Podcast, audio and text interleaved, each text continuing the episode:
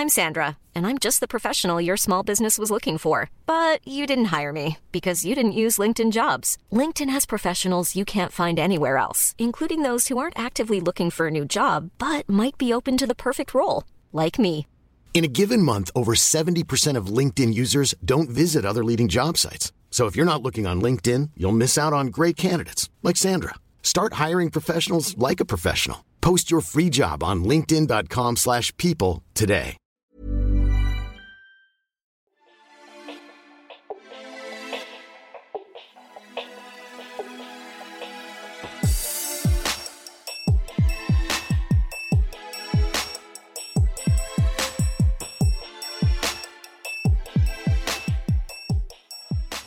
Salut tout le monde, bonjour à toutes, bonjour à tous et bienvenue pour ce nouveau numéro d'Eurosport Confidential. Eurosport Confidential, épisode 3. Alors je vous rappelle le principe de ce podcast, il est très simple, nous avons un invité et c'est lui qui a concocté le menu de cette émission de A à Z. Il a eu carte blanche pour décider de quoi nous allions parler aujourd'hui lors des trois grandes parties de notre émission. La première rubrique, ce sera la rétro perso où notre invité évoquera une date marquante euh, de sa carrière sportive. Ce sera ensuite le jour où, et là, ce sera plus l'acteur, mais le spectateur, comme vous et moi, qui évoquera un moment fort de l'histoire du sport qu'il a particulièrement marqué, et il nous dira pourquoi. Et enfin, dans Mon idole, notre dernière rubrique, nous évoquerons la personnalité sportive pour qui il a une admiration toute particulière. Alors, je vais vous présenter maintenant notre invité. Il a été un des coureurs cyclistes français emblématiques du début des années 90 au début des années 2000, 15 ans de carrière, vainqueur du Tour des Flandres en 1992, double champion de France sur route, euh, triple vainqueur d'étape sur le Tour de France, maillot jaune du Tour de France, maillot des Oro sur la Vuelta, Paris Tour également en 1998. je vais m'arrêter là, sinon on va faire toute l'émission là-dessus. Une belle carte de visite quand même. Et puis depuis la fin de sa carrière en 2004, eh bien, on l'a pas perdu de vue, surtout chez nous à Eurosport, puisqu'il est devenu un consultant emblématique de la chaîne, voilà, je pense que si vous êtes un amoureux du cyclisme et un fidèle d'Eurosport, ce dont je ne doute pas, vous avez forcément reconnu que je parlais de monsieur Jackie Durand. Bonjour Jackie. Bonjour Laurent, bonjour à tous. Ça va? Oui, oui, très bien, très très bien. Un petit programme intéressant en tout cas. Merci d'avoir accepté de, participer à ce podcast ce podcast, pas facile à dire podcast, hein. podcast, podcast. Euh, donc Jackie, quand je t'ai parlé de, de, l'émission, euh, tu as pas mis euh, plus de trois secondes, je pense, à choisir les, les trois thématiques du jour, ça c'est venu instinctivement. Oui, c'est venu très rapidement. Bon, le, le meilleur souvenir sportif de ma carrière, ça c'était très très facile. Euh, des événements en tant que spectateur ou téléspectateur, il y en a quelques-uns qui m'ont marqué, mais surtout un vraiment euh, qui m'a marqué puisque j'étais présent sur l'événement. Attention, pas de spoiler, hein, Jackie. Hein. Et puis, euh, en ce qui concerne le sportif en qui j'ai beaucoup d'admiration, il y en a plusieurs. Hein. Bon, il y en avait évidemment dans mon sport, dans, dans le cyclisme. Mais c'est vers un nouveau sport que je me suis dirigé et où j'ai beaucoup d'admiration pour ce sportif américain. Alors, oula, attention, hein, ah, premier indice. Premier indice. On en parlera tout à l'heure en fin d'émission. Allez, on va commencer avec la première rubrique, la rétro perso. Alors comme je le disais Jackie, euh, quand je t'ai demandé de, réfléchir aux trois euh, thèmes de l'émission, tout est venu très vite et je dois dire que pour ce qui est de cette rétro perso, j'ai pas été vraiment surpris de ton choix et je pense que personne le sera. On va parler du dimanche 5 avril 1992, le jour où ta, carrière a, basculé, ta victoire sur le Tour des Flandres. Oui, c'est vrai que le palmarès, tu en as parlé un peu avant. Euh, j'ai gagné peut-être des courses qui m'ont rendu plus populaire que cette victoire sur le Tour des Flandres en 1992. Lorsqu'on est français, euh, on espère euh, briller sur les routes du Tour de France, qui me rend populaire, être champion de France, elle l'a été. Mais sportivement parlant, en termes d'émotion, c'est évidemment ce début de mois d'avril 1992 je remporte ce qui est pour moi la, plus grande course au monde. C'est pas parce que je l'ai gagné, mais vraiment, c'est le truc improbable. Euh, c'est comme si j'avais peut-être euh, été capable de m'imposer sur les routes du Tour de France au sommet de l'Alpe d'Huez, moi qui n'étais pas, pas grimpeur. Je m'alignais autour des Flandres avec évidemment le rêve de le gagner, mais un rêve, c'est souvent euh, on ne peut pas le toucher. Ce, rêve, pour moi, c'était impossible. J'avais l'objectif de gagner une course qui ressemblait un peu comme Paris-Roubaix, mais ça me semblait possible Mais le Tour des Flandres euh, restait presque inaccessible pour moi, surtout qu'à l'époque, euh, moi j'étais jeune, jeune coureur, hein. deuxième ou troisième année pro, on, on, découvre, on sait qu'il faut pas mal d'expérience pour gagner cette course. Et lorsque je suis parti le matin, je ne pensais pas que 6 ou 7 heures plus tard, j'allais lever les bras du côté de Merbeck et, bah, être toujours le dernier Français vainqueur du Tour des Flandres. Quel moment de bonheur pour euh, Jackie Durand et pour toute son équipe aussi d'ailleurs. Jackie Durand, voilà, vainqueur du Tour des Flandres 92, une course fantastique pour lui. 220 km d'échappée, une arrivée solitaire, un exploit dont il faudra bien se rappeler tout au long de la saison. Jackie Durand remporte le Tour des Flandres. Alors on va en parler justement, tu disais tu étais au début de ta carrière, tu as 25 ans. C'était qui Jackie Durand euh, avant ce dimanche 5 avril 92 Quels étaient ses rêves, ses, objectifs? Alors, euh, lorsqu'on est jeune coureur, euh, c'était le cas au sein de l'équipe Castorama, de, Laurent Fignon notamment, avec comme directeur emblématique, directeur sportif Cyril Guimard. Bah, moi, j'étais dans, un rôle plutôt d'équipier sur pas mal de courses. Euh, j'avais pas la pointe de vitesse nécessaire pour qu'on m'amène les sprints. J'avais pas le gabarit pour jouer le classement général sur des courses par étapes. Donc, euh, j'avais plus un rôle d'équipier. Honnêtement, j'aurais été content de faire 10 ans de carrière avec un rôle d'équipier en gagnant une ou deux petites courses dans ma carrière. Je crois que c'était avant tout l'objectif. Mais ce jour-là, en 1992, euh, il y a beaucoup de choses qui font que j'allais gagner. On avait un leader au départ qui s'appelait Thierry Marie, mais Thierry Marie blessé quelques jours avant eh bien, n'a plus ce rôle de, leader. Et donc, on avait tous carte blanche. Ce n'est pas souvent le cas euh, lorsqu'on est euh, coureur cycliste professionnel. Donc, euh, on avait carte blanche et ça, j'adorais avoir carte blanche. Donc, je me suis fait plaisir en me faisant mal aux jambes, bien sûr. Le Tour des Flandres, c'était quoi pour toi? C'était ta deuxième participation, je crois. Ça représentait quoi? Est-ce que c'était une course que tu appréciais en tant que coureur? Et le, le, côté monumental de l'événement en Belgique, est-ce que c'était quelque chose dont tu avais pris la mesure déjà ou ça s'est fait après ta victoire? Je crois que la Belgique, euh, je suis tombé amoureux euh, dans mes dernières années amateurs. Euh, j'ai eu le bonheur de faire des courses avec des pavés, avec des monts pavés en, Belgique, en équipe de France. Et là, je me suis dit, voilà, c'est fait pour moi. J'étais un gros gabarit. Et puis les premières images, évidemment, à la télévision du, Tour des Flandres, lorsqu'on voyait les, les euh, tout ça attaqué dans, dans, le final du mur de Gramont, bah, ça, faisait, ça faisait rêver. Donc lorsque je suis passé pro, je rêvais évidemment, comme tout le monde, de faire un jour le Tour de France, mais j'espérais également être présent au départ du, Tour des Flandres. Et lorsqu'en 91, je me suis aligné au premier départ du Tour des Flandres, bah, c'est juste énorme. Quoi. On n'a jamais vu autant de monde sur une ligne de départ, jamais autant de monde sur le bord de la route, l'ambiance qu'il y a sur tous les secteurs pavés. En 1991, j'ai subi complètement, j'ai souffert. Euh, je ne comprenais rien de ce qui m'arrivait, hein, parce que ça tournait à gauche, à droite, euh, on était complètement perdu. Mais je m'étais promis de revenir sur ce Tour des Flandres pour le terminer, puisqu'en 91, je ne l'avais pas terminé. Donc, euh, j'avais, je me suis dit, bon, allez, en 92, on va jouer un peu autrement, on va pas rester au sein du peloton pour euh, subir, on va essayer de prendre un peu de champ pour au moins terminer l'épreuve. Alors tu prends un peu de champ, l'échappée part je crois après une quarantaine de kilomètres, c'est ça? Oui, 40 kilomètres, ça part très très vite et puis euh, on va dire du 40e au 80e kilomètre, on est, on quatre coureurs à l'avant avec un, avantage qui oscillait entre 15 secondes et une minute et on roulait à bloc comme arrivait, comme si le Tour des Flandres ne faisait que 80 ou 100 kilomètres. Et puis il a fallu attendre euh, une heure d'effort à quatre pour que le peloton enfin se, relève.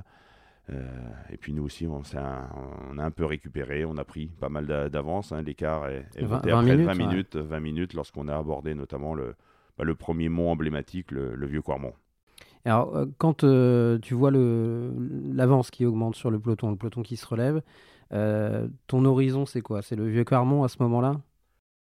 Lorsqu'on arrive au vieux Quarmont avec 20 minutes d'avance, euh, j'ai qu'une qu'une pensée hein, dans ma tête. Je vais peut-être terminer ce, deuxième Tour des Flandres.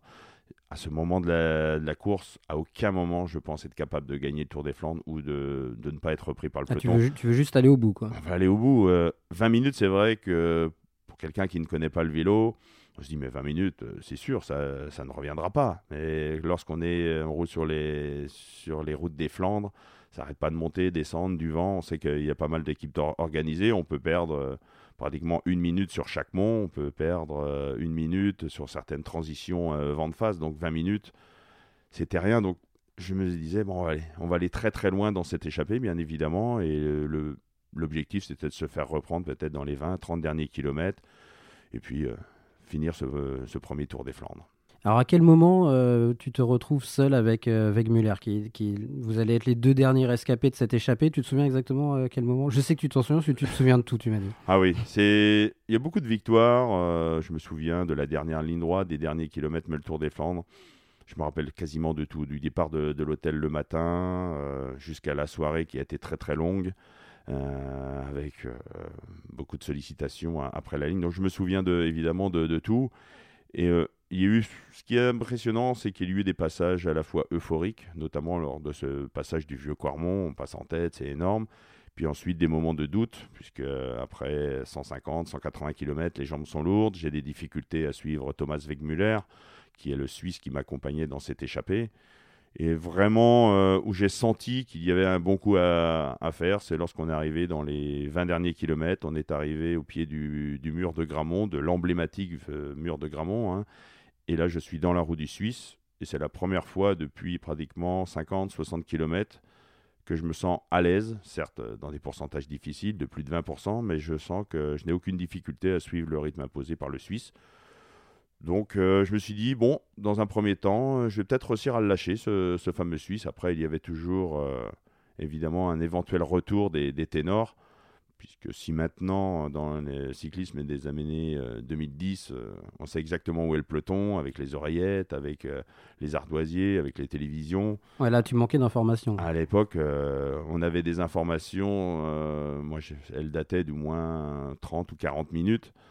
On avait 5 ou 6 minutes mais je ne savais pas où était fait l'écart, qui était derrière, donc on n'avait vraiment aucune information. au pied du vieux Gramont, vous ne savez pas à combien sont les, les favoris derrière à aucun moment, à aucun moment, euh, même jusqu'à la ligne d'arrivée, on n'a pratiquement euh, aucune, aucun écart.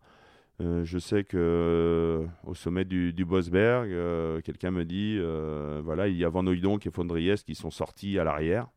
Mais où? Quand? Comment? Aucune idée. Et, si je me souviens bien, c'est un certain Eddy Merckx qui va te faire comprendre que tu vas gagner le Tour des Flandres dans quelques minutes. Donc là, je vais un peu plus loin. Tu as lâché Wegmüller, tu es seul. Oui, voilà, euh, après le, mur de Gramont, il ne restait donc plus qu'une ascension, le, Bosberg. Et euh, moi, j'avais toujours en tête euh, les images des dernières années du Tour des Flandres, où un certain Edwin van Hooydonk portait toujours son attaque sur le Bosberg. Donc, j'ai voulu faire du mimétisme. J'ai attaqué Thomas Wegmüller exactement au même endroit que le, faisait Nathan, pas Nathan, Edwin van Hooydonk sur les pentes du Bosberg. Bon, certes, peut-être pas aussi vite que lui le faisait ces dernières années. Ah, ça a marché en tout cas. Et ça a marché, et je me suis retrouvé en haut, et j'ai compris en haut que Thomas Wegmüller ne reviendrait jamais sur moi, mais il y avait toujours, euh, évidemment, euh, le, problème Van Hooydonk, euh, notamment Fondriès, qui pouvait revenir à tout moment. J'avais certes des indications, puisque mon directeur sportif Bernard Kilfen est arrivé juste à mes côtés, à une dizaine de kilomètres de, l'arrivée, mais vous savez, le, directeur sportif, on le sent pas toujours objectif. Il était là en train de vous encourager, tu vas gagner le Tour des Flandres, tu vas gagner le Tour des Flandres. Alors est-ce que c'était vraiment pour euh, m'encourager ou est-ce que c'était objectif? J'avais un petit doute. Et c'est vrai que lorsque la voiture de direction de course est arrivée à mes côtés à 5-6 km de, l'arrivée, avec euh, un certain Eddy Merckx dedans, et là, Eddy Merckx que je ne connaissais pas, euh, je l'avais croisé. Et, et vice-versa peut-être? Oui, oui, oui, non, Eddie Merckx ne, me connaissait pas, euh, je pense. Et il vient me voir et dit Gamin, tu vas le gagner le, le ronde. Et là, euh, c'est Dieu qui me parle. Hein. Euh, Eddie Merckx, waouh, je, pense que je, n'aurais même pas osé traverser la route pour aller le, saluer. Et c'est lui qui vient me voir et qui me l'annonce. Donc à partir du moment où il le dit, je dis bah, si Dieu l'a dit, ça doit être vrai. Et tu as quel souvenir des, des 3-4 derniers kilomètres? C'est T'es euphorique ou t'es tellement fatigué euh, un peu Il y a de la concentration aussi ou tu tout lâches à ce moment-là dans la tête? C'est le paradoxe. Je suis vraiment passé tout au long de la course par des moments euphoriques, des moments de doute, euh, des moments où, physiquement je, n'y arrive pas. Et ce qui est impressionnant, c'est notamment après le Bosberg, hein, les 12-13 derniers kilomètres, je regardais le braquet que j'utilisais et même moi je m'épatais Et je me dis, mais c'est pas possible, il y a 50 km, t'avançais pas. Comme quoi, dans, la tête, il y, a, il y a des trucs qui se passent euh, que je ne peux pas expliquer.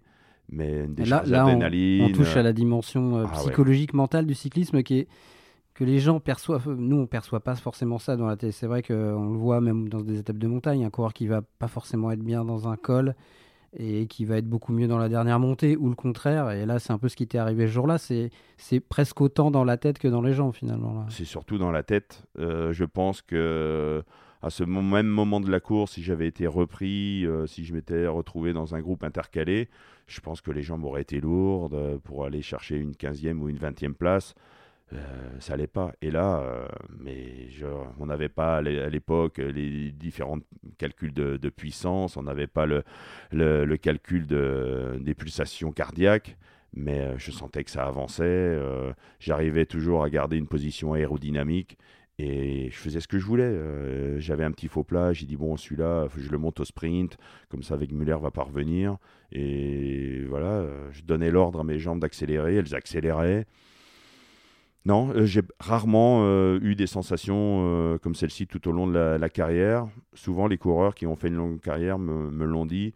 Tu as des, moments comme ça, mais si tu en as cinq dans toute une carrière, bah, ce sera un maximum. Moi, j'en ai eu peut-être deux ou trois dans, ma carrière. Il y a eu un final de Paris Tour où j'étais comme ça aussi, je me sentais intouchable. Et bah, il faut profiter. Il faut profiter de, ces moments-là. J'avoue que même si J'étais évidemment épuisé hein, des 260 km, mais il y avait une sorte de, jouissance de rouler aussi vite dans un final du Tour des Flandres. Alors, ce qu'il faut dire aussi, c'est que ta victoire, toi, elle t'a paru incroyable. Elle l'était d'autant plus à l'échelle du cyclisme français que le, Tour des Flandres, c'est vraiment des cinq monuments, euh, des, grandes classiques, celui qui ne réussit pas aux Français. Il faut quand même savoir qu'il n'y a eu que deux victoires avant toi, euh, Louison Bobert en 1955 et Jean Forestier l'année d'après plus rien après pendant 36 ans, plus rien depuis. Est-ce que le fait d'avoir gagné cette course-là, qui, entre guillemets, euh, est un peu maudite et ne correspond pas aux coureurs français, c'est un, motif de fierté supplémentaire pour toi oui, oui, je, pense que ça, ça reviendra. Hein. Euh, ces dernières années, on voit que quelques Français viennent sur le Tour des Flandres avec de l'ambition. Parfois, euh, on est maudit puisqu'il y a quand même quelques coureurs qui ont dominé euh, cette course, comme Cancellara, comme Bonnen, donc c'est difficile d'aller euh, chercher un succès. Mais on a au départ du Tour des Flandres des coureurs motivés. Il faut remettre le contexte en 1992. On n'est pas beaucoup de Français au départ. Et il y a deux sortes de coureurs qui sont au départ, avec beaucoup de punis, entre guillemets, ceux qui ne marchent pas très bien, qui n'ont pas le droit de faire à l'époque le Grand Prix de Rennes, euh, ou des jeunes euh, pour apprendre leur métier, mais des coureurs vraiment motivés au départ du Tour des Flandres, français, on les comptait pratiquement sur les doigts d'une main.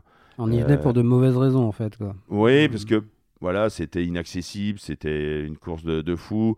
Euh, tous les anciens nous disaient, mais faut pas aller là-bas, vous allez voir c'est des malades mentaux, les, les, Flamands. Euh, ils connaissent le parcours par cœur, euh, ils savent exactement où est le pavé, le, trou, tu comprendras rien ce qui t'arrive. C'est ce qui m'est arrivé la, première année. Et, mais voilà, on, apprend à le, à le, dompter, ce Tour de Flandre, en, courant beaucoup sur, sur les, pavés de, de, Belgique, hein, parce qu'on a le Tour des Flandres, mais euh, on a plein de courses en amont. Et moi, j'ai appris à l'aimer. Je pense que j'ai appris aussi à, des jeunes à l'aimer. Ils ont vu euh, Jackie Durand capable de gagner le Tour des Flandres. Ils se sont dit, bah, peut-être pas le gagner, mais euh, au moins aller chercher un, un, accessite. Euh. on a de, depuis aimé le, Tour des Flandres. Avant, mais c'était une punition. Il y a des grandes histoires, même comme Bernard Hinault, hein, qui, me racontait lorsqu'il venait au départ du Tour des Flandres. Il venait sur la ligne de départ parce qu'il était pratiquement obligé d'être au départ. Il a fait le tour de la place et avant le kilomètre zéro, il était déjà dans sa voiture. Il a regardé le tour des Flandres de l'arrivée chez lui à, Saint-Brieuc. Donc même Bernard Hinault ne voulait pas courir euh, le Tour des Flandres, comme il ne voulait pas non plus courir Paris-Roubaix, même si l'histoire a prouvé que plus tard, il était capable de, s'imposer dans l'enfer du Nord. Alors toi, tu es tombé amoureux de, la Belgique, la Belgique du cyclisme en tout cas. Euh, mais l'inverse, c'est vrai, parce que quand on gagne le Tour des Flandres, euh, par rapport au, aux amoureux du cyclisme en Belgique, ad vitam aeternam, on devient quelqu'un d'autre. Et il faut quand même mesurer que le... Il y a Liège-Bastogne-Liège aussi, qui est un autre monument du, cyclisme, mais le Tour des Flandres, c'est vraiment la course en Belgique. Oui, puis le cyclisme en Belgique, n'en déplaise aux, Wallons, ça reste, ça reste les Flandres. Et moi, j'ai souvent le bonheur d'aller au départ du, Tour des Flandres. Et c'est vrai que que ce soit le puriste, que ce soit un spectateur euh, lambda, ils reconnaissent Jackie Durand au départ du Tour des Flandres. Je vais régulièrement au départ de, Paris-Roubaix. Euh, certes, je n'ai pas gagné cette course, mais euh, je m'aperçois que beaucoup de Français me connaissent plus ou moins, mais il n'y a pas cette admiration qu'on peut avoir en, Belgique. Pourtant, 10, 15, 20 ans après, on se dit que voilà, on est un peu oublié maintenant. Les vainqueurs du Tour des Flandres ne sont jamais oubliés. Ah oui, c'est voilà, j'ai toujours aimé aller en Belgique et j'ai toujours eu de très très bons souvenirs. J'ai le gabarit euh, qui convenait à, ce genre de, course et dès qu'il y avait des courses en Belgique à faire, dès qu'il y avait un peu de pavé, j'y allais. Et je crois qu'il y a une petite anecdote qui est assez révélatrice de, l'impact que peut avoir le, Tour des Flandres sur euh, la carrière d'un coureur même étranger. Je crois que tu avais eu un petit problème, un petit excès de vitesse, si je me souviens bien. Oui, c'est une petite anecdote. Euh, j'avais une période de, de coupure un peu, où il n'y avait pas trop de courses avec mon équipe. Donc euh, j'allais euh, avec un pote faire des, des kermesses qu'on appelle, des courses semi-officielles, mais pour s'entraîner. Euh, et puis un peu en retard pour aller au départ, me voilà en train de doubler sur une ligne blanche. Et là, la police flamande, qui n'est pas tendre hein, en, règle générale, m'arrête, papier, tout ça. Et lorsqu'ils voient mon permis de conduire, ils arrêtent de parler flamand, ils me parlent français. Et j'ai senti qu'il y a eu de l'admiration. Et euh, bon, ils m'ont dit, bon, euh, roulez quand même plus doucement, vous allez être à, l'heure au départ, mais refaites pas ça, mais pas de contravention. Et là, j'ai dit, ah, quand même, et ça faisait au moins 7-8 ans que j'avais gagné le, le, tour des, le Tour des Flandres. Je pense que si je ne l'avais pas gagné, euh, je serais peut-être encore sur le bord de la route en train d'essayer de, de négocier mon amende. Ok, bon ben voilà, on va passer maintenant à la deuxième partie de l'émission. Le jour où, et maintenant, ce n'est plus euh, Jackie Durand, l'ancien champion, qui va vous parler, mais le spectateur, le, fan, comme vous et moi. Et on va évoquer une page de l'histoire du sport qui l'a particulièrement marqué. On va revenir pas très très loin en arrière, quelques années en arrière. C'est parti pour le jour où.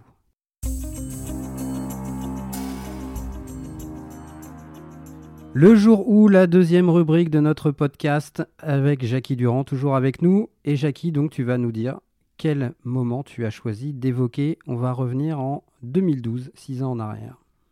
C'était en 2012. Euh, j'avais arrêté ma carrière de, coureur cycliste euh, déjà depuis euh, quelques années. Et puis, avec mon nouveau rôle de consultant, j'ai pu évidemment assister à quelques grands événements sur place, notamment en, cyclisme, et j'ai eu le bonheur d'être présent sur les Jeux Olympiques de, Londres. Je n'ai jamais participé aux Jeux Olympiques en tant qu'athlète. C'était donc ma, première participation, euh, ma première accréditation aux Jeux Olympiques de, Londres. Et je commentais évidemment le, cyclisme. J'ai passé de très grands moments, notamment dans, le vélodrome, avec une ambiance extraordinaire. Et puis, euh, les Jeux Olympiques euh, m'ont permis aussi d'aller voir parfois des sports mineurs.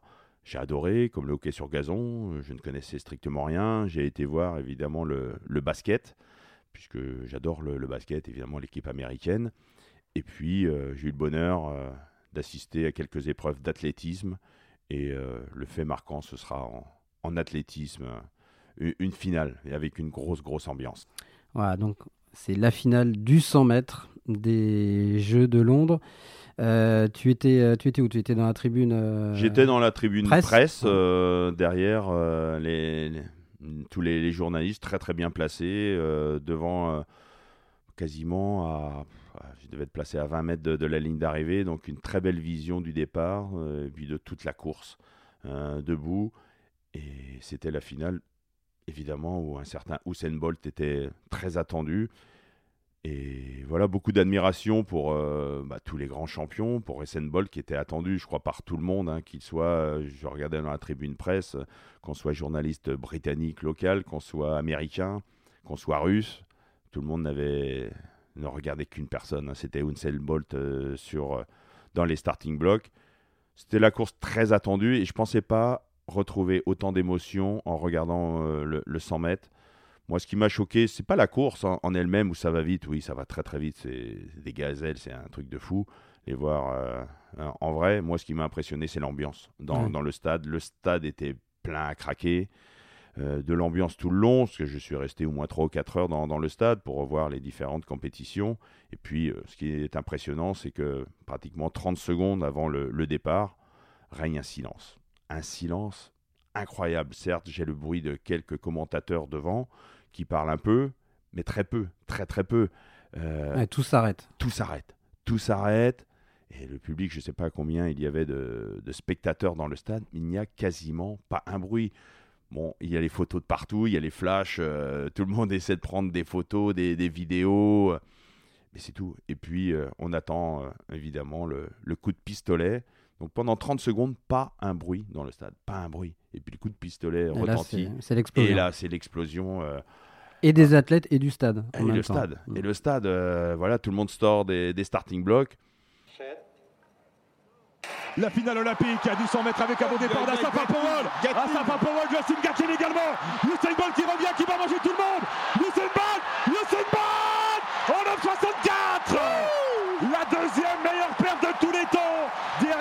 58 de Berlin, Usain Bolt, championnat olympique, 4 ans après Pékin. Alors. C'est un truc de fou, j'en ai encore des frissons quand, j'en parle. Je pensais pas un jour euh, connaître ça. J'ai dit, ouais, ça va être sympa, aller voir les finale du, 100 mètres. J'avais beaucoup d'admiration pour Usain Bolt, mais sans plus. Mais là, euh, jusqu'à la, jusqu'à la ligne d'arrivée, ça dure pas longtemps, c'est 10 secondes à peine.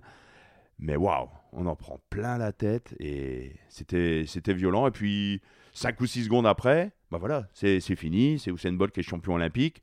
Chapeau, euh, c'est presque une délivrance. Mais euh, voilà, il y a eu pour moi 40 secondes de bonheur. C'est 30 secondes avant le départ, ce silence. Oh, qu'est-ce qui va se passer?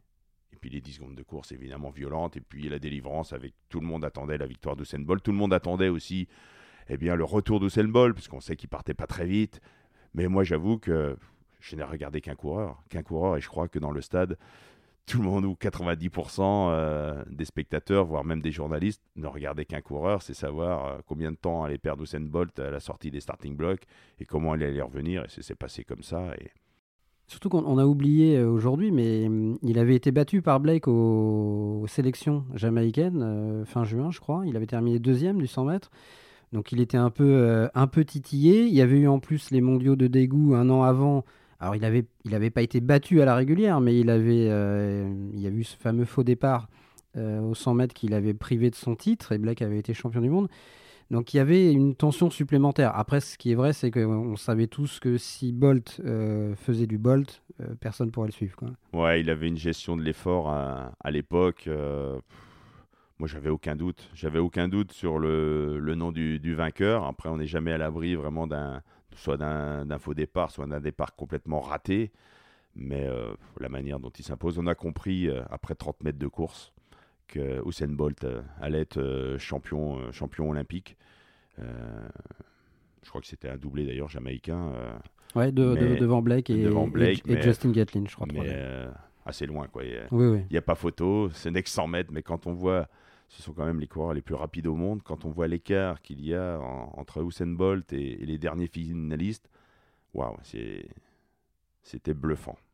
Alors, ce qui est intéressant aussi, c'est qu'il n'y a pas plus antinomique euh, le 100 mètres par rapport à l'effort que tu, aux efforts que tu as pu fournir toi dans ta carrière. Le cyclisme, c'est des courses euh, sur 4, 5, 6, 7 heures.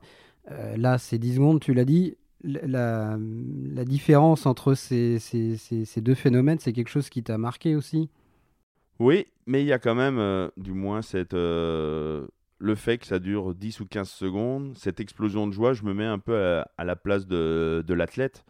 Euh, c'est vrai que moi, lorsque je gagnais une course dans une longue échappée, euh, voilà, la, joie était peut-être différente, mais j'ai gagné des courses dans un petit groupe d'échappés et ça se joue au sprint hein, sur les 150, 200 derniers mètres. On est à 15-20 secondes de l'arrivée, on ne sait pas qu'on va gagner et puis on fait le sprint et on gagne, on lève les bras. Et je pense que c'est exactement la même sensation, mm. même s'il y a eu 5 euh, ou 6 heures euh, d'effort euh, de longue durée avant, l'explosion de joie est, la même. Donc on s'y retrouve quand même un petit peu. L'athlétisme, c'est un sport que tu, que tu aimais, que tu suivais, ou, là vraiment ça a été une, entre guillemets, une découverte sur l'impact émotionnel que ça pouvait avoir? Non, je suis pas. Je suis un peu tous les sports. Après, euh, lorsqu'il y a des grands noms, euh, je suis euh, l'actualité. Et voilà, les grands événements, moi j'adore voir le très haut niveau qu'importe le sport, parce que souvent, malheureusement, à la télévision, tout écrase. J'adore, par exemple, le, ski. Euh, lorsqu'on regarde à la télévision, je préfère vraiment être sur place, voir la pente qu'on peut avoir sur, le, sur les, glaciers, parce que c'est pas de la neige. Nous, en ski, euh, le skieur du dimanche, on va sur de, la neige, eux, c'est sur de la glace. Donc tout écrase, et c'est bon d'aller sur place. Euh, la vitesse du 100 mètres, on sait que ça va vite. À la télé, on voit que ça va mmh, vite. Mais, on sur place, on se rend pas compte. Rend pas compte. Euh, j'ai été voir euh, du tennis de table. Du tennis de table, moi je joue au tennis de table. C'est une autre planète, tout est à une autre planète. On va voir du basket, on regarde la télévision, lorsqu'on est proche du terrain, on voit que c'est un véritable sport de combat. c'est tout est surdimensionné et voilà, c'est pour ça que j'aime un peu tous les sports. J'avais pas vraiment d'idole en, athlétisme, mais dès que vous avez un personnage dans, un sport, ben, vous allez le voir. Euh, je rappelle à l'époque, je m'intéressais pas forcément au basket, mais Michael Jordan m'a fait aimer le basket. Euh, Usain Bolt m'a fait aimer euh, les courses de, de vitesse. Ça, dans, dans, plein de sports, il faut euh, une élite pour vraiment s'intéresser. Alors pour parler un petit peu de cyclisme, un personnage comme ça, euh, tu vois un équivalent, peut-être Peter Sagan, toute proportion gardée, c'est un peu le même genre de, de, personnage, non? Oui, il fallait un... une star, quoi. Oui, il fallait euh, une star. On avait euh, ces dernières années, je ne veux pas dire des, des, chefs de file un peu fades, si, on peut le dire, un peu fades. Et lorsqu'un coureur comme Peter Sagan arrive, capable de gagner un peu sur tous les terrains, il a gagné des contre-la-montre, il a, il a gagné euh, même en montagne autour de Suisse, et puis euh, lorsqu'il est au départ, il fait le, show, et même lorsqu'il est pas vraiment sur son terrain en haute montagne, on le voit faire le show. Je crois que pas mal de gamins s'identifient à Peter Sagan. Et nous, euh, on prend notre pied à voir Peter Sagan. je ne le connais pas forcément bien personnellement mais on a envie de le voir. On a envie de le voir, qu'on aime ou qu'on n'aime pas. Bon, je pense qu'il n'y a pas grand monde à ne pas l'aimer, mais voilà, il fait partie euh, voilà, de, ces stars. Peut-être pas au niveau palmarès à la hauteur, euh, je sais pas, des Michael Jordan ou, Carl Lewis à, l'époque, mais euh, en tout cas, il fait beaucoup de bien à notre sport. tu dis que tu as, tu as passé 3 ou 4 heures dans le stade ce soir-là. Est-ce que tu as d'autres souvenirs de cette soirée ou est-ce que cette finale du 100 mètres a tout écrasé? Elle a tout occulté. Tout occulté. Je sais même plus ce qu'il y avait euh, avant.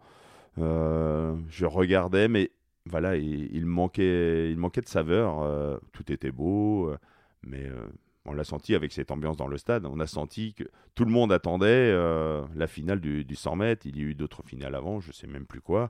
mais tout le monde attendait que ça. Et là, en 20, en 10 minutes, euh, on a senti qu'on n'avait plus les mêmes spectateurs. Je ne sais pas, c'était pas du tout la, même ambiance. Avant, chaque euh, nation présente dans, le stade encourageait un tel ou un tel. Euh, on avait le clan australien, le clan britannique, évidemment, qui était en, surnombre.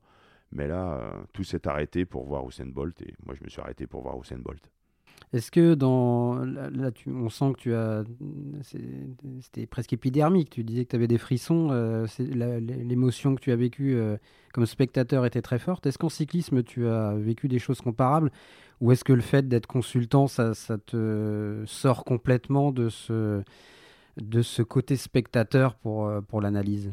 Non, j'ai eu vraiment une fois une grosse, grosse émotion, mais pas, pas autant je connais trop le cyclisme, euh, voilà, donc je suis pas sûr. Peut-être qu'un jour ça, arrivera, mais euh, si j'ai eu une fois euh, vraiment des gros frissons, c'est lorsque Sylvain Chavanel est en train de remporter le Tour des Flandres. Je suis persuadé qu'il va remporter le, Tour des Flandres, et j'étais derrière lui à fond, et je me suis dit ça y est. il va gagner le Tour des Flandres et puis un, un sprint raté c'est la, la rage donc les 10 ou allez, les 30 dernières secondes du Tour des Flandres, lorsque Sylvain Chavanel se fait battre par Nick Nuyens, bah là aussi, c'était violent, peut-être pas à la hauteur d'une finale du, 100 mètres de, Londres, mais ça reste un, grand moment, mais ce serait, ça aurait peut-être été un très très grand moment, peut-être inoubliable si, euh, le Français avait gagné ce, jour-là. Mais ça a été en tout cas au commentaire l'un des, grands moments de, un de mes grands souvenirs en tout cas, en termes d'émotion. Ok, ben on va passer à la troisième et dernière partie de l'émission. Mon idole, Jackie Durand, va vous dire quelle est la personnalité sportive pour laquelle il a une admiration toute particulière. On se retrouve pour la troisième et dernière partie de notre podcast Mon idole et on va parler maintenant avec Jackie du sportif pour lequel il a une admiration toute particulière. C'est Tiger Woods. Tiger Woods. ça, peut surprendre. Bah, ça peut surprendre, ouais, parce qu'on aurait pu euh, penser euh, à un coureur cycliste. Si tu avais dû choisir un cycliste d'abord, tu aurais, tu aurais choisi de parler de qui? Bon, Peter Sagan. Peter Sagan. Certainement, oui, parce que c'est un coureur tellement atypique, euh, qui nous fait aimer le, le vélo. Moi, je suis même encore comme un gamin lorsqu'on est sur les routes du Tour de France. Euh, je suis un peu bloqué de fait, euh, pris par mes commentaires, un peu en cabine. Mais si je peux euh, aller le voir, même ne serait-ce que le voir passer 10 secondes, voilà, je sors de, la cabine comme un gamin, quoi. Envie de voir Peter Sagan, est-ce qu'il va me faire une roue arrière? Donc voilà, ce serait un peu le personnage que, voilà, emblématique du, cyclisme. J'aurais pu éventuellement choisir Peter Sagan mais je voulais pas le faire dans mon sport. D'accord. Alors Tiger Woods, alors c'est vrai que je, on va expliquer aux gens pourquoi tu as choisi Tiger Woods parce que tu, tu es pratiquant aussi maintenant, tu fais du golf. Oui, c'est relativement récent. L'histoire de Tiger Woods n'est pas euh, due au fait que je pratique le golf depuis, euh, depuis deux ou trois ans, mais il, y a eu quand même quelques athlètes. J'aurais pu choisir aussi, euh, je sais pas, des, des joueurs comme Michael Jordan, voilà, dès que je pouvais regarder euh, un match de, Michael Jordan, on ne pouvait pas rester indifférent grâce à, cette grande classe euh, qu'avait Jordan. Et puis, j'ai appris à découvrir le, golf lorsque Tiger Woods était au sommet de, sa carrière. Je regardais d'un œil bah, candide, du moins, je, ne connaissais strictement rien au golf. À l'époque, c'était pas vraiment une idole, puisque bon, voilà, il joue au golf, magnifique, euh, il gagnait tout. Euh. C'est une fois que j'ai commencé à débuter le golf, j'ai dit mais comment il fait? Être aussi régulier, être capable d'enchaîner les succès comme il l'a fait pendant de nombreuses années, c'est pas un sport d'endurance, croit-on, mais lorsqu'on est trois ou quatre jours consécutifs euh, à marcher sur un 18 trous, qu'on doit faire des coups différents, qu'on doit bah, mettre cette petite balle dans, dans, le trou, ça a l'air simple, mais une fois qu'on le pratique, il faut avoir les nerfs euh, solides, il faut avoir de l'endurance et puis une, concentration que en vélo on n'a pas forcément besoin. Et c'est un sport complètement différent et moi voilà, j'admire le fait. Puis il a, fait aimer le golf, à, je pense, à pas mal de, gens. Je pense qu'ici, il n'y avait pas eu ce personnage, ce sport ne serait peut-être pas aussi populaire qu'il ne l'est. Il n'est peut-être pas à la hauteur du, football ou du cyclisme. Mais euh, Non, mais ce sont des gens qui, euh, effectivement, donnent, comme Borg l'a fait euh, pour le tennis, Jordan pour le basket. Effectivement, sont des, des, champions qui. Il y a un avant et un après Tiger Woods, probablement, dans, dans l'histoire du golf. En, termes, en tout cas, d'impact. il suffit de regarder encore maintenant. On sait qu'il a fait une belle éclipse, Tiger Woods, pour différentes raisons. Et maintenant, il revient. Et à chaque fois qu'il est présent au départ d'un trou, eh bien, c'est la foule. Tiger Woods, même si euh, il passe pas le cut, euh, même s'il est 25e, euh, on va pratiquement aller suivre la partie de Tiger Woods plutôt que les ténors qui vont se jouer la victoire d'un majeur. Donc il laisse pas indifférent. Et puis toutes les générations, qu'on ait 70 ans, qu'on ait 40, 50 ans, vraiment de la génération de, de Tiger Woods, qu'on ait 20 ans, qu'on soit passionné de golf, tout le monde veut aller voir Tiger Woods. Donc, euh, et j'avoue que je ne l'ai jamais vu jouer. Mais si un jour je devais aller euh, sur un parcours de golf où il fait une compétition, j'irai pas voir Rory McIlroy, euh, même si j'adore ce, joueur, mais j'essaierai absolument de suivre bah, le, parcours de, de Tiger. We thought we'd never see it. And I don't believe he thought either. Tour championship winner. Tiger Woods, a winner again, number 80. Alors maintenant que tu joues, euh, qu'est-ce qui, parlons un peu euh, vraiment golf et technique, qu'est-ce qui t'impressionne chez un, chez un joueur comme Tiger Woods, maintenant que tu es toi bah, aussi sur les, sur les greens? Oui, euh, moi ce qui m'impressionne, c'est quand on voit les, les distances parcourues sur un, premier coup. Ton drive. Le, le, drive, il a révolutionné le, le drive. Maintenant, ils sont nombreux. Euh, il y en a même certains qui dépassent euh, les longueurs de drive de, Tiger Woods, mais il a vraiment fait révolutionner. Lorsqu'on est, lorsqu'on ne pratique pas, on entend des longueurs de 300, 340 mètres au drive. Bon, c'est bien, mais une fois qu'on le pratique, euh, c'est juste, euh, c'est juste monumental. Il est, il est taillé comme moi, pratiquement. Et voilà, moi j'en vois péniblement à 200, 220 mètres, et ça fait 100 mètres de plus. Et donc c'est beau, c'est beau. Et puis tout était beau, le petit jeu lorsque l'on, nous, on arrive dans, un bunker, euh, on panique. Et le grand joueur qui était, euh, et qui est toujours, hein, pour moi c'est toujours un grand joueur, euh, qui est Tiger Woods, c'est toujours cette solidité mentale. Il sait exactement ce qu'il doit faire et il le fait à, merveille. Donc voilà, ça, ça fait rêver. J'aimerais un jour jouer comme lui, mais j'y arriverai jamais. Alors, Wood, ça fait euh, plus de 20 ans maintenant qu'il est là. Il a gagné son premier Masters en, 1997, si je dis pas de bêtises. Il était tout jeune. À cette époque, tu suivais un peu le golf? Tu étais intéressé par le phénomène Tiger Woods ou c'est venu euh, plus tard? Non, c'est venu progressivement. C'est venu progressivement. Euh, c'est vrai qu'on avait à l'époque pas trop d'images, hein, notamment de, de, de, golf, mais J'avoue qu'il y a quelques années, euh, je lisais régulièrement le journal L'équipe. Euh, je lisais toujours les brèves qu'il y avait sur le golf. Parfois, il n'y avait pas grand-chose. Mais euh, dès qu'il y avait des nouvelles de, Tiger Woods, je regardais. J'occultais tout ce qui était partie football, mais je cherchais des nouvelles du, du, golf. Puis après, ça a été exponentiel. Et c'est vrai que depuis trois ans, depuis que je joue au golf. Euh, je regarde le golf un peu différemment. Je, me suis amusé à regarder euh, pas mal de, vidéos euh, du grand Tiger Woods à l'époque et surtout de l'ambiance qui régnait lorsqu'il était sur le 18e trou du dernier jour sur un, sur un majeur où il y avait tout un public acquis à sa cause. Ça, ça doit être aussi. Ça, ça j'aurais bien aimé. de vivre. Un jour être là dans les tribunes du 18e trou avec un Tiger Woods qui remporte un, un grand tournoi. Alors, ce qui est marrant, c'est que tu dis que tu as commencé le golf il y a, à peu près trois ans. Ces trois dernières années, c'est pas la meilleure période de la carrière de Tiger Woods. oui, c'est pas la meilleure période, mais je crois que comme beaucoup euh, de novices il comme moi, il a servi de référence pour le débutant que tu Et étais. Et puis, j'avoue que si je sais quel tournoi il va faire, je vais si ce n'est pas regarder à la télé, regarder ses résultats euh, en direct sur, je vais le suivre euh, sur internet, son évolution au fil des trous. Est-ce qu'il va passer le cut euh, Est-ce qu'il peut rentrer dans, le top 10 je, vais suivre, je vais suivre ceux qui sont en tête. Et puis le parcours de, Tiger Woods, j'aimerais tellement le retrouver à un très haut niveau, être capable de gagner un majeur. Donc ce serait mon rêve, voilà, c'est d'être là quand il regagnera un grand tournoi je sais pas où, mais un jour j'irai le voir.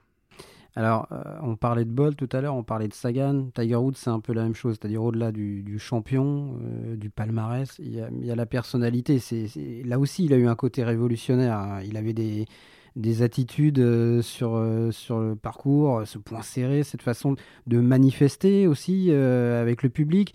Là aussi, il a été, il a été révolutionnaire à ce niveau-là. Oui, et puis il a prouvé que ce sport, c'était un véritable sport. Avant, euh, avant Tiger Woods, on avait souvent une image euh, du, golfeur qui était parfois un peu grassouillet, euh, parfois un peu âgé, et voilà, même sans une grande condition physique, on était capable d'être dans les meilleurs mondiaux. On est passé de Colin Montgomery à Tiger Woods. Voilà. Et lui, il a complètement révolutionné. Et je pense que lorsque l'on voit les meilleurs mondiaux, maintenant, ce ne sont que des athlètes qui passe par une préparation physique, euh, la, musculation. Euh, et voilà, Tiger Woods, ça fait vraiment révolutionner son, son sport. Et voilà, ce sont des véritables athlètes. Quand on les voit, ils finissent un 18 trous. Et si, je ne sais pas, euh, un coup, de, le putter n'a pas été, ils sont capables de passer une heure sur un green derrière pour retravailler ce, green. Ou si un drive ne va pas, on va retaper des balles de façon à, se remettre, ou on va faire un peu de musculation, on va faire du, gainage. C'est vraiment devenu euh, un vrai sport. À l'époque, euh, c'est vrai qu'on n'avait pas forcément, on avait du mal à penser que le golf était un, sport de, haut niveau, et puis mentalement, bah, faut être solide. Il y, a, tout chez Woods, la dimension physique, tu l'as dit, euh, cette dimension mentale. Puis il y a un truc dans sa carrière aussi, c'est que c'est un, il a connu des périodes de domination incroyables. Il a été deux fois cinq ans numéro un mondial. donc c'est quand même assez, assez extravagant. Mais il a eu aussi des éclipses. Il y a eu une première période où il avait changé son swing. Après, il a eu des problèmes physiques, des problèmes extrasportifs aussi.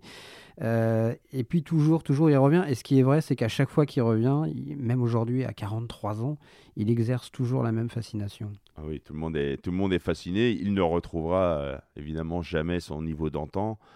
Euh, il y a l'âge hein, qui fait. Peut-être qu'ici, il avait été golfeur il y a 30 ans, il aurait pu revenir au niveau, mais là, le niveau est tellement élevé. le niveau international est tellement élevé, mais il est capable de, d'être là encore parfois parmi les dix meilleurs mondiaux. On ne peut avoir que du respect par euh, cet athlète qui est passé par multiples opérations, euh, qui a eu quand même une vie un peu, un peu délicate, évidemment suivie par tous les médias. Donc le, moindre écart est, surveillé. Être capable mentalement de revenir à un haut niveau, moi c'est ce qui m'épate. Alors, il essaye depuis quelques mois d'effectuer un, retour au premier plan. Euh, il, a eu plutôt des, bons résultats. Euh, Jack Nicklaus avait regagné son, dernier grand chelem à 46 ans, euh, mais c'était il y a 30 ans, il y a plus de 30 ans. Est-ce que tu, penses qu'il peut encore euh, gagner un tournoi du grand chelem? Depuis son, retour, on sent qu'il progresse de, de plus en plus. il a eu souvent parfois des difficultés à passer le premier jour, à passer le cut. Après, il a passé le cut. Après, on le retrouve là parmi les, meilleurs mondiaux. Il a encore quelque chose et il a, c'est vrai, quelques incertitudes, notamment sur ses départs, sur ses drives, qui sont qui sont pas terribles parfois, euh, comme moi. Euh, mais euh, voilà, il est tellement perfectionniste, il a été tellement perfectionniste que on le retrouvera, à mon avis, à très haut niveau. Et puis, si un jour ça se ça se fait au mental, puisque parfois ça se joue au mental le dernier jour je pense que Tiger Woods va, va être de retour et faudra pas le titiller et, il en gagnera un. Alors, tu, tu, suis vraiment maintenant le golf de façon euh, assidue. Qui est-ce que tu vois euh, dans, la, dans la nouvelle génération de, golfeurs pour euh, prendre un peu la succession de, Woods? Je ne parle pas tant en termes de, palmarès que de, porte-étendard de ce sport. Est-ce qu'il y en a un selon toi? Il n'y aura pas, euh, en ce moment, le niveau est quand même euh, assez homogène. Il y a des, des, gros frappeurs comme John Ram notamment. Mais un tel personnage, si, après il y a des bonnes gueules comme Rory McElroy. Pour moi, Rory McElroy, c'est voilà, lui qui pourrait peut-être euh, faire soulever, soulever les, les, foules, mais je ne vois pas un successeur à, Tiger Woods. Puis bon, capable de gagner autant de majeurs dans une année, j'en vois pas. Mais euh, s'il y en avait un, ce serait peut-être Rory McElroy, euh, que je suis régulièrement. Et tu aimes bien aussi Ah oui, ouais, Rory, euh, je veux. ouais, Jackie Durand sur un programme en Grand Chelem, c'est bientôt ou pas? Je pense que pour les prochains Jeux, ça va être juste. On sait que les Jeux Olympiques ont intégré le, le golf. Non, mais voilà, c'est. Je sais que dans mon sport, dans le cyclisme, je ne pourrai plus progresser. Euh, alors que dans le golf, en débutant à, 50 ans, euh, je sais que je, peux progresser, je progresse. Je ne serai jamais un champion, mais que, de plaisir en tout cas à, marcher, euh, à faire des bons coups de golf. Voilà, c'est quand même l'un des sports où sur un trou, on peut battre n'importe quel pro. voilà, je peux être au départ avec un, Tiger Woods ou un Rory McIlroy sur un par 3 et je peux faire un birdie, lui peut faire un par ou un, un bogey. Donc il n'y a pas beaucoup de sports où on est capable de, de, battre un, de battre un pro. Et ça, je peux le faire. Bon, ben, si un jour on a un, duel Tiger Woods-Jackie Durand, promis, on, suivra ça de très près. Merci beaucoup, Jackie, d'avoir participé à notre émission. C'était très sympa. Merci à vous. Et à très bientôt pour un nouveau numéro d'Eurosport Confidential. Salut à tous. Ciao.